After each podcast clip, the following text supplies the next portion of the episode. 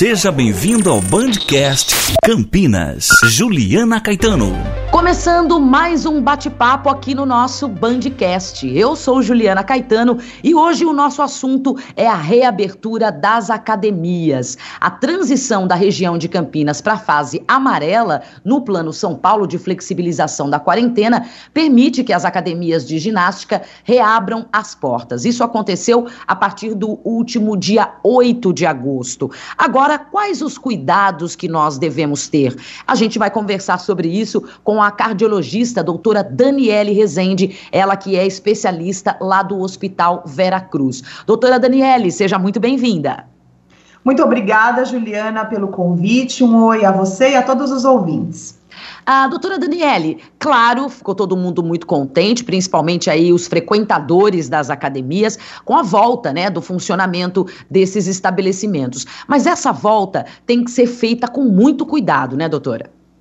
É, Juliana, exatamente. Nós não podemos deixar de esquecer que ainda, mesmo com toda a pandemia, as doenças cardiovasculares são as que mais matam no mundo inteiro, em pacientes principalmente acima de 40 anos. Então, esse retorno tem que ser, uh, uh, tem que começar com toda a cautela possível, é, hum. com as pessoas tomando muito cuidado, principalmente aquelas pessoas que vão iniciar atividade física, que ficaram muito tempo paradas para que consultem realmente o seu cardiologista, façam os exames para saber se estão aptas a voltar a praticar exercícios.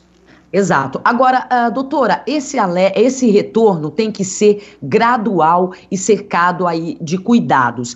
Como deve ser feita essa volta? Vamos falar uh, primeiro das pessoas que estavam habituadas a fazer exercícios físicos e que estão voltando agora. Como, como deve ser essa volta, doutora?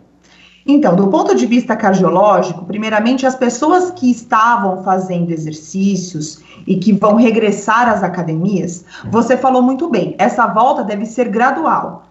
As pessoas não, não têm que uh, fa é, fazer os exercícios da mesma intensidade com que faziam uhum. antes de começar, de começar todo esse isolamento, né? Então, o retorno tem que ser gradual, as, as pessoas precisam conversar com seus educadores físicos para que uh, o retorno às atividades seja realmente muito é, tranquilo, gradual, de intensidade leve, para que o corpo volte a se adaptar, né?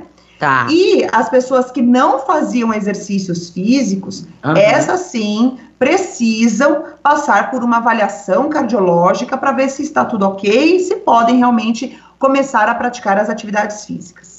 Agora, doutora, é, a senhora lembrou bem, é, as pessoas que não faziam exercícios físicos, não tinham esse hábito, e que agora, com a questão da pandemia, resolveram aí entrar ah, nas academias. Essas pessoas não dão muita importância, não costumam dar muita importância para essa avaliação cardiológica, que é muito importante, né? O que, que é considerado nessa avaliação, doutora? Então, essa avaliação cardiológica, ela é de extrema importância. Nós recomendamos que todos os pacientes sedentários, ou seja, aqueles que não praticavam nenhum tipo de exercício físico, principalmente pacientes acima de 40 anos ou pacientes mais jovens que tenham histórico na família de doenças graves do coração, como infarto ou até mesmo AVC, elas procurem um cardiologista para começar o início da atividade física. Nessa consulta, nós conversamos com o paciente, examinamos o paciente acima de tudo e pedimos alguns exames para que eles tenham segurança em começar a atividade física. Nesses exames, um eletrocardiograma, eventualmente um exame de esteira, alguns exames de sangue, nós uhum. avaliamos os riscos que esse paciente, porventura, uh, apresentará ou deixar de apresentar ou apresentará a praticar exercícios físicos. Que riscos são esses, Juliana? Riscos de infarto, arritmias, uh, desmaios, eventualmente, durante a prática de exercício, doenças estruturais do coração. E isso tudo é facilmente, digamos assim, é diagnosticado por um cardiologista dentro de uma avaliação bem feita. Tá certo. Agora, uma questão muito importante, se não a mais importante, né, que é sobre o uso de máscara. O que é que os especialistas recomendam? A gente ouve muita gente falar que exercício com máscara não dá o mesmo resultado, prejudica o desempenho. Qual a realidade do uso de máscara durante o exercício físico, doutora? Ah, é uma ótima pergunta. Essa pergunta tem sido muito frequente, Juliana. É assim: é, há a necessidade de se praticar exercícios físicos com máscara, principalmente dentro de academia. Não existe nenhum risco do uso de máscara para quem pratica tá. o esporte. Não existe risco nenhum. Tá? Então tem que usar é... máscara para fazer musculação, para fazer aula, para fazer qualquer tipo de exercício, não tem nenhum impedimento para o uso da máscara.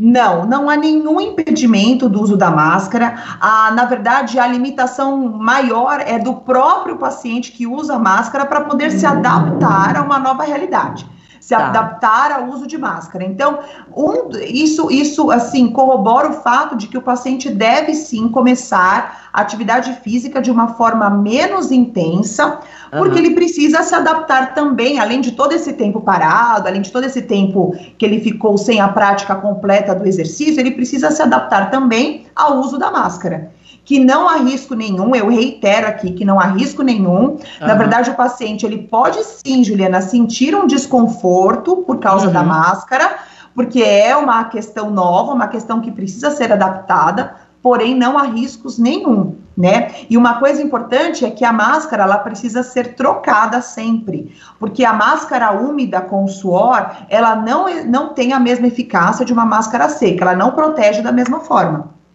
Tá. Então é importante que o paciente leve mais de uma máscara, dependendo do tempo que ficar na academia, leve uma, uhum. duas, duas máscaras ou três máscaras para que ela possa ser trocada à medida que ela vai se umidificando.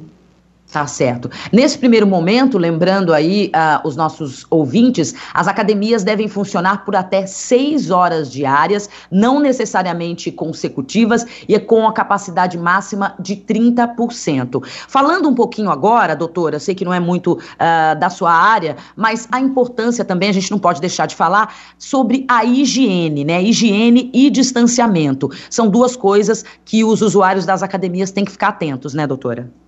Exatamente. Hoje as academias, eu, eu acredito que elas estão trabalhando com 30% da sua capacidade, né? E além do uso de máscara, que é muito importante, eu recomendo aos pacientes que frequentem as academias em horários em que elas estejam menos cheias, em que tá. exista aí a, a, disponibilidade do álcool gel a todo momento para limpeza das mãos e para limpeza dos aparelhos antes e após o uso de qualquer tipo de aparelho, seja ele aparelho de musculação, aparelhos de, de uh, esteira, bicicleta ergométrica, e que evitem, caso as academias estejam fazendo aulas em grupo, que neste momento ainda isso, isso deva ser realmente evitado.